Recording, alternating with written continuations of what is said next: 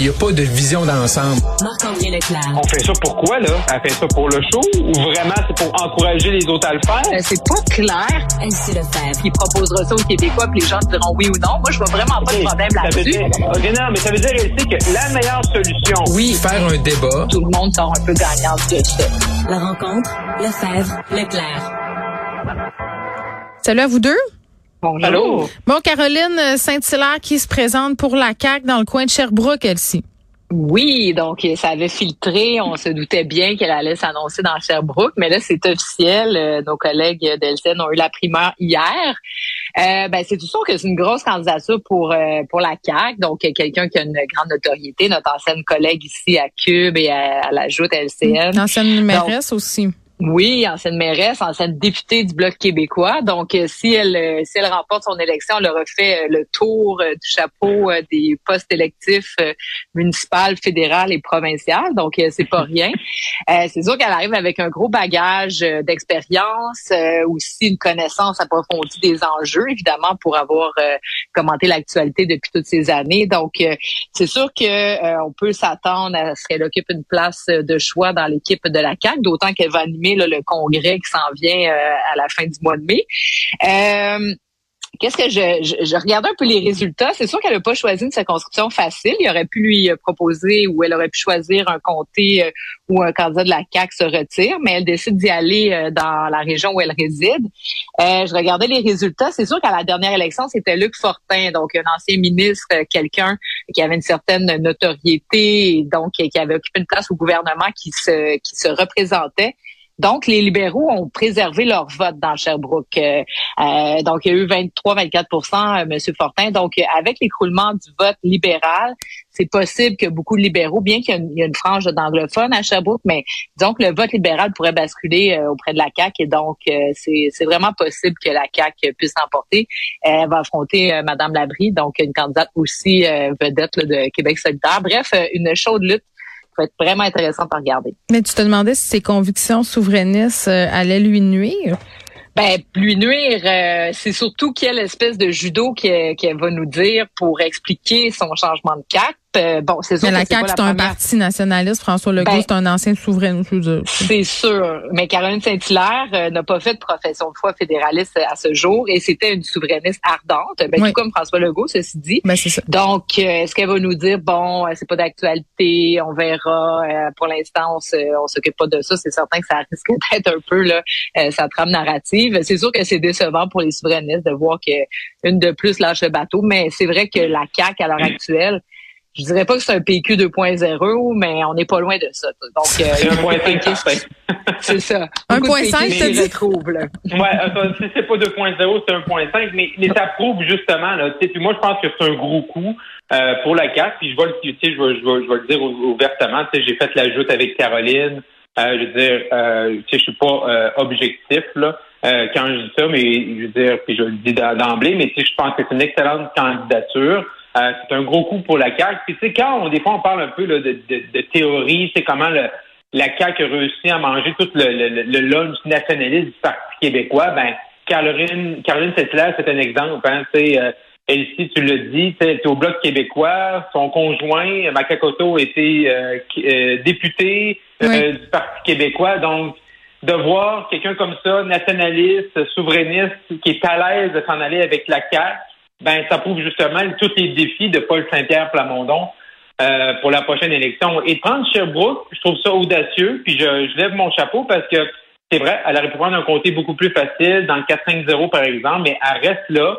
Personne ne peut dire que Caroline Saint-Hilaire est opportuniste présentement. C'est vrai. Et moi, je pense que la CAQ a besoin justement d'avoir des gens de qualité. Ce qui va être un gros danger pour la CAQ, pour François Legault, si c'est vrai qu'il s'en va avec un sang piège, quand tu prends les Caroline Saint-Hilaire, l'équipe qui est en place, Suzanne Roy, l'ancienne présidente de l'UMQ, qui est du côté de Verchères, ce que j'entends du côté de la Côte-Nord, le maire de Bécomo, Yves Montigny, serait aussi euh, proche d'être sur les rangs de la CAQ, ben là, là, la, la priorité numéro un de M. Legault après le 3 octobre, c'est d'être capable de garder de tout ce beau monde-là heureux et content. Ouais, de les fédérer.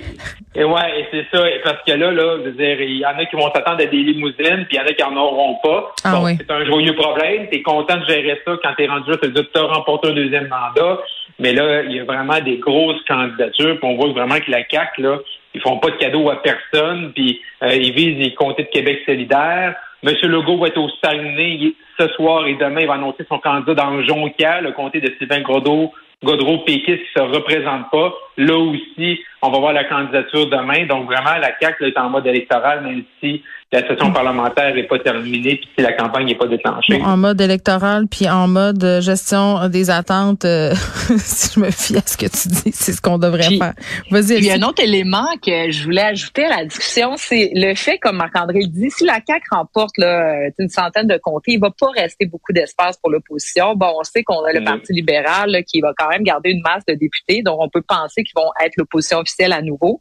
Et moi, ça m'inquiète parce que Bon, si on revient plus dans un bipartisme, là, donc euh, Québec solidaire, mettons qu'ils garderaient, je sais pas, là, tu sais, sont à 10 comtés, euh, 10 députés, donc euh, s'ils tombent à 5-6, le Parti québécois un Mm. seul, c'est-à-dire que le, le contrepoids plus euh, progressiste, plus à gauche, plus de revendications pour les francophones, ben va tomber. Et donc là, on va se retrouver avec euh, le contrepoids libéral, donc euh, des politiques comme on le voit présentement, là, ben, avec euh, la loi 96.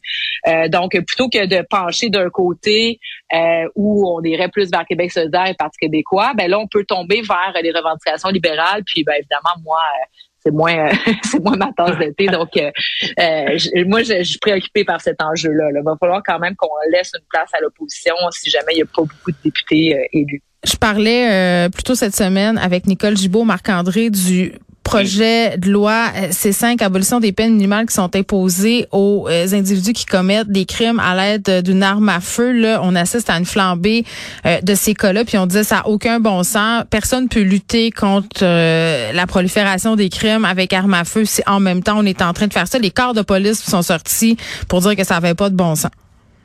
Oui, effectivement, parce que là, c'est simple, là, il y a eu tu sais, la première, deuxième lecture, là, on est vraiment à l'étape d'examiner ça en comité. Puis, par exemple, le directeur du service de police de Laval, Pierre Brochet, est allé en comité. Il est également président de l'Association des directeurs de, de police du Québec. Puis il a dit tu sais, qu'on envoie un très mauvais message en diminuant les peines pour ces crimes-là. Et c'est ça qui est c'est ça qui est étrange présentement. Je comprends que le gouvernement libéral, là, s'il voit bien que euh, les peines minimales, puis tu sais, le, le ministre Lemaitre a dit ben ça, ça touche plus les autochtones, les Premières Nations, puis on veut essayer de contrer ça, puis mais, parce une surreprésentation euh, de la population qui est surreprésentée dans dans la population carcérale.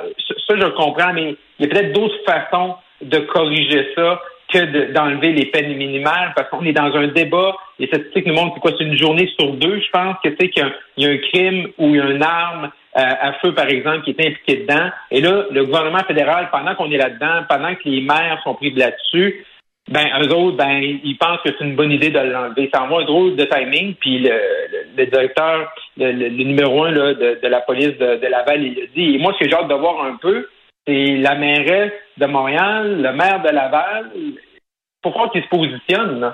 Et je pense que ce serait intéressant d'entendre Mme Plante, M. Boyer également, de dire ben, qu'est-ce qu'ils en pensent, parce que on le voit comme à Laval, à Montréal, ils sont touchés par ça. C'est-tu le, message qu'ils pensent qui va être qui est, le bon message à envoyer à la population? Je trouve ça important qu'on en parle aujourd'hui pour dire que il y a encore le, le projet de loi n'est pas terminé, l'étude est encore là. Euh, Il y a même des gens au niveau des qui représentent les communautés de citoyens en action contre les crimes violents qui ont témoigné. Stéphane Wall, par exemple, qui a dit que le projet est en parfaite dichotomie dans le contexte social de violence armée. Je pense que M. Wall a parfaitement raison, puis je ne peux pas comprendre que le gouvernement du Saint-Trudeau ne comprenne pas. Mais ils sont dans déconnectés. Non, Ben, mais sur la question de la gestion des armes à feu, là, Marc-André, ils sont dé- déconnectés depuis le début. C'est des girouettes. Euh, mettre ça dans la cour Ben, des villes. Après ça, euh, je- je- ça, ça Ouais. reprenne de cette affaire-là. C'est comme la mais- patate chaude du gouvernement, là, Elsie. Oui, mais c'est ça. Mais ju- ju- ju- juste pour conclure, puis Ouais. euh, Elsie, je te laisse aller, mais je veux dire, c'est parce qu'en campagne électorale, le Justin Trudeau, il est fantastique pour faire peur au monde. Si les conservateurs remportent, il va y avoir des armes à feu partout. Le après, Far ça, West. Ben, OK, puis là, ça marche. Puis il sort des grosses pancartes, puis il va y avoir des ci, puis des ça, puis des R14, R18, c'est peu importe. Puis après ça, qu'est-ce qui arrive après ça quand c'est le problème? Ben, il agit pas, ou il nous arrive avec un projet de loi C5 qui est plus ou moins adopté, qui envoie un mauvais message sur le terrain. Mais qui est complètement Ben, déconnecté. Elsie, vas-y. Ben c'est ça, ben ça ben, en tout cas, moi j'aurais j'ai lu ça puis Ouais, je tu dis parlez-vous, parlez-vous. Ben. Mais tu dis, tu sais, je comprends qu'il y a une problématique, tout le monde marche sur des œufs. Bon, euh, tu sais, Monsieur Lametti a dit lui-même, euh, soutient que cette réforme est nécessaire afin de supprimer certaines peines minimales obligatoires qui touchent davantage les Autochtones et les Canadiens noirs qui seraient emprisonnés d'une manière disproportionnée par rapport au reste de la population canadienne. Bon, OK, il y a un problème. Mais est-ce que c'est ça la bonne solution? Pourquoi pas faire de la prévention, investir en éducation, investir dans les quartiers chauds, investir en toutes sortes de choses? Ben oui. pour s'assurer qu'il y ait moins de violence? Mais là, on va pas laisser des gens violents sur la rue qui se promènent avec des guns parce qu'il y a de surreprésentation. Là, ça marche Mm. pas, l'équation. Voyons donc. Je, en tout cas, moi, je, je suis vraiment préoccupée comme Montréalaise, là, qui, je veux dire, j'entends parler de ça. Euh, Ça se rapproche autour de nous. Il y a des coups de feu en plein jour. Il y a des, des balles perdues. Puis là, mais le message qu'on envoie, c'est ben non, non, on va être un peu moins sévère avec vous parce que vous êtes trop nombreux. Mais voyons donc. Je, je, je, je peux pas comprendre qu'on va aller dans cette direction-là. Puis Justin Trudeau, il me semble que devrait devoir se justifier beaucoup plus. euh, puis là, c'est pas une question de, de droite, comme Marc-André dit. C'est vrai que souvent, les conservateurs euh, font plus peur sur cette question-là. Mais là, les libéraux sont dans le champ carré. Là. Oui, puis c'est comme si on n'était pas capable d'arriver avec une solution. Puis ça, c'est à tous les paliers. Là. Dès qu'on s'attarde au dossier des armes à feu, c'est comme si on n'était jamais capable d'arriver avec une solution qui engloberait toute la problématique. Puis pour parler souvent avec Monsieur Daguerre, le chef de la police de Longueuil, euh, puis tu sais, Geneviève Guilbeault a dit à plusieurs reprises que la police de Longueuil, ça serait peut-être euh, bon le nouveau modèle de la police. C'est eux autres qui ont des approches euh, vraiment 360, là, c'est-à-dire répressives pour les armes qui sont déjà en circulation, puis les personnes qui sont déjà criminalisées. Tu sais, de dire il faut quand même les enlever de la circulation, ce monde-là, là, on s'entend. Mais pour les, les, Exact. les gens qui sont euh, attirés vers un mode de vie criminel pour plein de raisons psychosociales, tu sais, euh, faire en sorte qu'ils se ramassent pas justement avec le fusil dans les mains, c'est parce que si on fait pas ça, on va toujours avoir un problème de gestion des armes à feu à Montréal puis dans les grandes villes canadiennes. C'est ça qui va se passer. Ben, t'as tellement raison. C'est très bien résumé. Puis Bon, c'est voilà. vers là qu'il faut aller. Exactement. Solution nos quartiers 360. Engagez-nous. On va régler Ouais. le problème. Va Geneviève, envoyer- Geneviève comme députée. Oh my On God, mon ça, Dieu. ouais, ouais, on Peut-être, euh, peut-être une autre fois. OK, bye bye.